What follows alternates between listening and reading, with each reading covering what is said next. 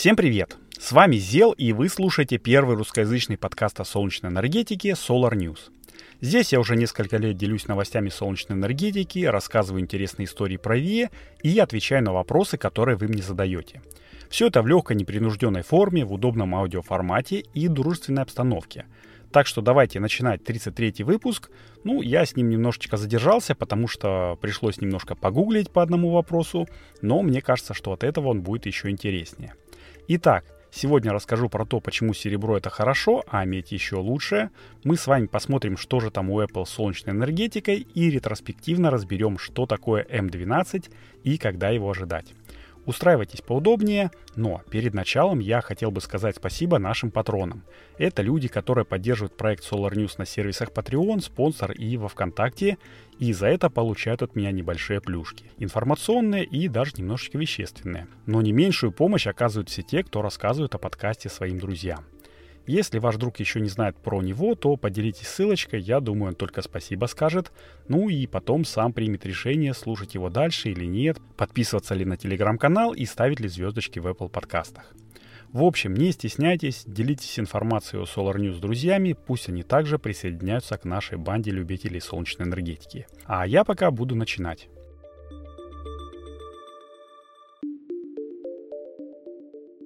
Ну что ж, а начнем мы, пожалуй, с лайтов с одной стороны, а с другой стороны с очень-очень важной новости. Австралийская компания SunDrive в коллаборации с китайским производителем оборудования для солнечной индустрии Maxwell Technologies создали рекордный солнечный элемент. Рекордный он, потому что организованный в 2019 году двумя соседями по Южноуральскому университету стартап предлагает две инновации вместо одной. С одной стороны, фэпы, которые делает компания для своих модулей, за три года становятся все тоньше и тоньше – и это потенциально экономит денежки и ресурсы производителей. А как я уже говорил в одном из недавних выпусков, технологии шагнули настолько вперед, что теперь даже тонкие вафли можно сделать такими же механически прочными, как и те, которые делали 30-40 лет назад. И, кстати, они до сих пор нормально так служат. А с другой стороны, серебряная паста, необходимая в процессе изготовления пластины модулей, заменена тут на изготовленную по запатентованной технологии медную – ну, не зря же генеральный директор и один из основателей стартапа Винс Аллен защищал докторскую диссертацию по этому. Как вы понимаете, замена серебра на медь также делает ФЭП еще и более дешевым. И если что, то по разным оценкам экспертов, стоимостная доля серебра в стандартном солнечном элементе сейчас занимает до 10%. А раньше так и вообще до 20% доходило. Но в чем же тут еще инновационность и рекордность, спросите вы? А я отвечу, что вот этот вот элемент со стандартной длиной стороны в 166 мм, это формат М6, если что, который дешевле своих серебряных собратьев, имеет сопоставимый КПД преобразования в 26,41%. Хо-хо! Я тоже считаю, что хо-хо, и за полтора года SunDrive уже в пятый раз улучшает свой собственный результат. В апреле 2021 года КПД был, ну, в кавычках, конечно же, всего лишь 24,48%. То есть за 18 месяцев прирост КПД составил почти 2%. Ну, я считаю, что это успех, если честно. А если кто-то считает, что все вот эти вот научные геройства это чисто в стол, то нет. В марте этого года институтом Фраунгофера, ну, который я очень люблю, был зафиксирован рекорд КПД в 26,7% в стандартно применимых ФЭПах. То есть вот бери и используй. Понятное дело, что в модулях этот КПД немножечко понизится процента на 2-2,5, но и 24% КПД это уже ого-го. Напомню, что Trina Solar представила недавно модуль Vertex с КПД 24,24%, я рассказывал об этом в прошлом выпуске. Но также напомню, что там стоят стандартные ФЭПы с серебром, а тут более распространенная и от этого более дешевая медь. Но я уже начал повторяться, так что давайте будем закругляться с этой темой, и я расскажу лучше кое-чего другого, но по смежному вопросу.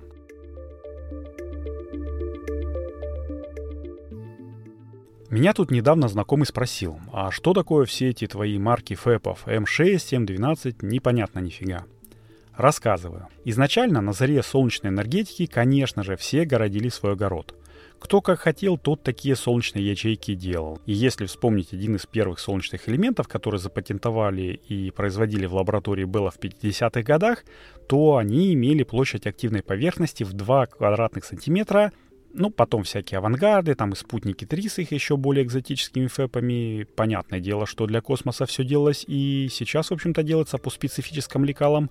Но даже для условно гражданских целей в 80-х годах прошлого века каждый завод изготавливал слитки и, соответственно, фэпы своей конфигурации. Но вот эра индустриализации и стандартизации докатилась и до солнечной энергетики стали строиться больше солнечные электростанции. Ну, конечно же, по сравнению с теми, что запитывали какой-нибудь анимометр там на какой-нибудь труднодоступной метеостанции. И остров стал вопрос о том, чтобы производители делали более-менее одинаковые ФЭПы. Почему? Да, потому что от того, какой по размерам будет солнечный модуль, зависело то, сколько и какой обвязки для него нужно, какую площадь выделять под электростанцию нужной мощности и так далее. Так, в середине 80-х годов закрепился негласный стандарт. Ячейки должны быть со сторонами 100 на 100 мм. Это позволяло изготавливать прогнозируемые по мощности модули из 36 элементов с выходной мощностью в 40-60 Вт. Иногда фэпы были квадратными, иногда псевдоквадратными со срезанными углами, а иногда даже круглыми. Вот из-за этого всего мощность и разнилась. Но факт остается фактом. Площадь модуля была предсказуемой и стандартной. Однако с 1996 года 100 миллиметровые ячейки потихонечку начали вытесняться более крупными 125 на 125 мм. Это позволило при терпимом увеличении модуля прилично увеличить выходную мощность. Так на горизонте появляются 100-110 ваттные модули и держатся королями рынка еще примерно с десяток лет – когда технология позволяет создать фэпы уже со сторонами 156 на 156 мм. И вот тут-то заканчивается присказка, как говорится, и начинается история форматов. Потому что именно этим фэпам присвоили название М0. Затем почему-то сразу перескочили до М2, и он не сильно отличался от предшественника, всего лишь на 0,75 мм, и к 2018 году почти все модули выпускались на этих фэпах. М3 и М4 тоже не принесли драматического увеличения. Стороны квадрата увеличивались в среднем на 2 мм и составляли 158,75 и 161,7 мм соответственно. Следующим резким скачком были форматы М5 и М6, 165 и 166 мм соответственно. И, кстати, они сейчас самые популярные. Ну а самые передовые это М10, 182 мм и М12, 210 мм. Ставку сейчас делают все на них, и ожидается, что вот эти вот фэпы станут стандартом в ближайший год-два.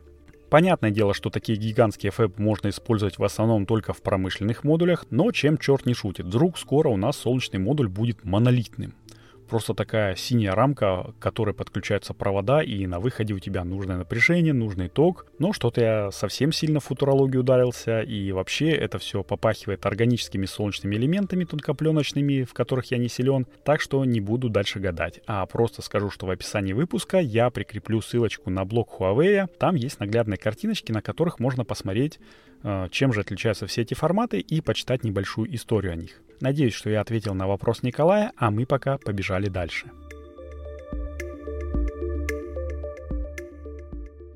Пока мы тут разбирались с типами и стандартами солнечных ячеек, в Швейцарии в этом году зафиксировали самое солнечное лето.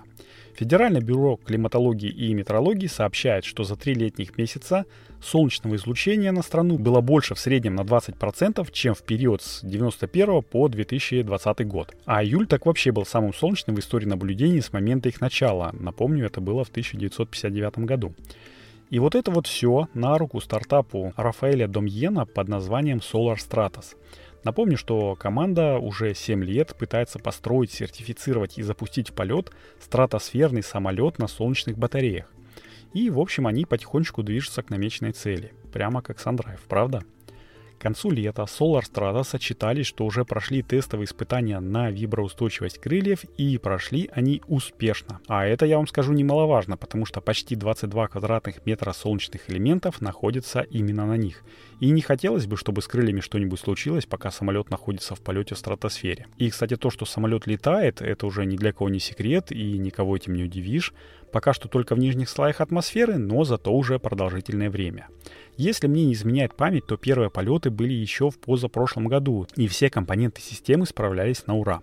И литиевая аккумуляторная батарея, питающая два электромотора по 19 кВт, И корпус, и крылья, и, в общем, солнечные элементы. Кстати, КПД у них 22-24%, а изготавливает их на секундочку американская Maxion SunPower.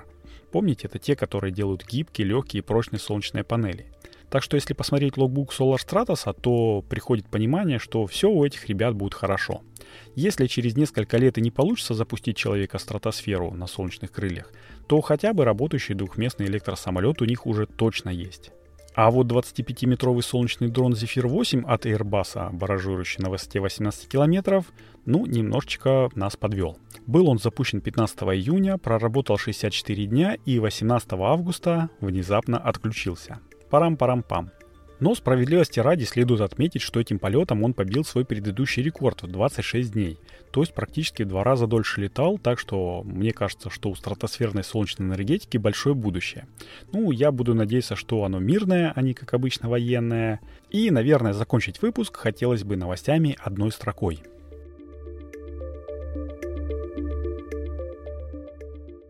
Очень много людей планеты были недавно прикованы к экранам своих компьютеров или даже телевизоров и смотрели на то, как Тим Кук и его команда представляли новые телефоны, часы и наушники. Мы тут подкаст не про гаджеты, технологии и медиакультуры, но все же. В этом году внимание экологии было уделено не так много, как в прошлые два, всего-то несколько раз э, упомянули, но в очередной раз показали красивый круглый кампус Apple с солнечными панелями на крыше, и вот я задумался. Хм, а сколько же у них всего солнечных панелей и какова суммарная мощность этого здания? Беглый гуглеж выдал результат, что солнечная энергосистема кампуса, который называется «Круг», а, имеет мощность 17 мегаватт. И вообще-то Apple Park входит в пятерку самых больших крышных солнечных электростанций планеты. Ну а дальше уже пошли нюансы. Оказывается, на круглой крыше установлены только 10 мегаватт, а остальные 7 мегаватт на карпортах э, внутри этого магического круга. То есть вы представляете, какие там большие парковки, что на двух парковках э, вместилось 7 мегаватт. А солнечные панели, и я так подозреваю, что монтаж тоже, были от американской компании First Solar – Теперь понятно, почему Apple так в нее вкладывались. Ну а сколько именно там солнечных модулей, какого они типа, какой мощности, честно говоря, у меня не получилось узнать даже у самих First Solar'ов. Так что если вы знаете ответ, напишите в комментариях к этому выпуску или пришлите мне в телеге. Я думаю, что это вопрос, на который стоит найти ответ. Ну что, теперь я буду закругляться. Таким был 33-й выпуск подкаста Solar News. Подготовил и провел его для вас я, Зел. Если вам нравится то, что я делаю, и вы хотите помочь проекту Solar News материально, то становитесь патронами на сервисах спонсор, если вы из России, Patreon, если вы не из России, ну или во Вконтактике, если вам так больше нравится. По традиции хотел бы отдельно поблагодарить Игоря Барбарина, который пока что единственный поддерживает э, Solar News на спонсоре, и анонимного Дона во ВКонтакте. Спасибо, ребята, ваши финансы мне очень помогли. Я закупил себе вкусный кофеек для ночных гуглежей. Ну а не материально поддержать проект Solar News можно, рассказав о нем своим друзьям.